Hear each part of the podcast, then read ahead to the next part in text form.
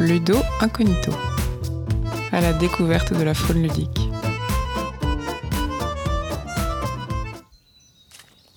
Suivez-moi sans faire de bruit.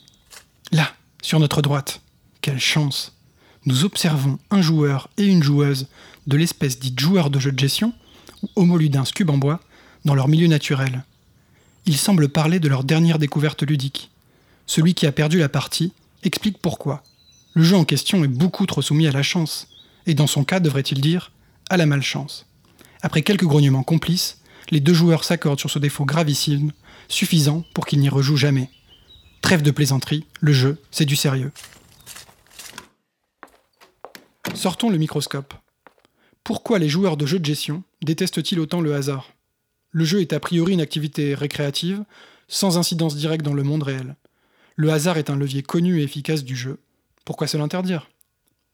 Pour le comprendre, faisons appel à un explorateur ludique fameux, Roger Caillois, un sociologue français auteur d'un livre phare de l'étude des jeux, intitulé Les jeux et les hommes, et publié en 1958. Dans ce livre, après de longues années d'observation de la faune ludique, Roger Caillois tente une classification des jeux en quatre catégories. Les deux premières sont justement l'agone, la compétition, et l'aléa, le hasard. Les jeux et les joueurs qui poursuivent l'agone veulent, d'après Roger, mesurer leurs compétences. Le résultat du jeu doit permettre d'ordonner les joueurs selon leurs capacités propres. Ceux qui poursuivent l'aléa, en revanche, soumettent le résultat du jeu à un principe complètement externe et aveugle, le hasard. Ces deux principes en apparence éloignés sont pourtant beaucoup plus proches qu'il n'y paraît. D'après Roger Caillois toujours, le jeu est un moyen de s'extraire du monde. Dans cet espace clos qu'est le jeu, une nouvelle justice est à l'œuvre, qu'elle soit basée sur une compétence ou sur un événement aléatoire. Dans le monde réel, en effet, la confusion règne sur ce qui crée les puissants, les faibles, les richesses et les infortunes. Le jeu, lui, promet une égalité des chances parfaite et indiscutable des joueurs. Quel soulagement. La différence entre l'agone et l'aléa se situe alors dans l'attitude du joueur. Dans la compétition, le joueur est actif, il met toutes ses forces dans la bataille. Dans l'aléatoire, le joueur est passif. Il abandonne sa volonté propre et se soumet tout entier au du hasard. Et si l'enfant accepte facilement des jeux entièrement aléatoires, l'adulte, lui, veut avoir le contrôle. Cette maîtrise de son destin qui lui échappe dans le monde réel, il la venge et la ploie à sa volonté dans le jeu. Face à cette soif de contrôle, le hasard devient naturellement l'ennemi à abattre.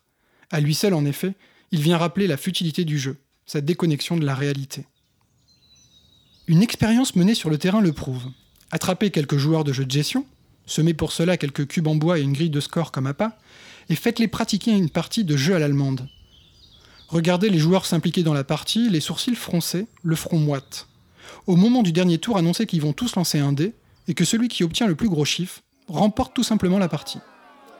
Quel que soit le plaisir qu'ils avaient trouvé jusque-là à jouer, celui-ci est irrémédiablement gâché.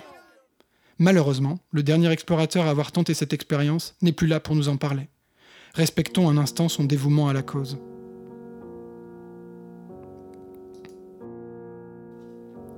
Si j'en crois mes propres observations sur le terrain, le joueur de jeu de gestion maîtrise son monde.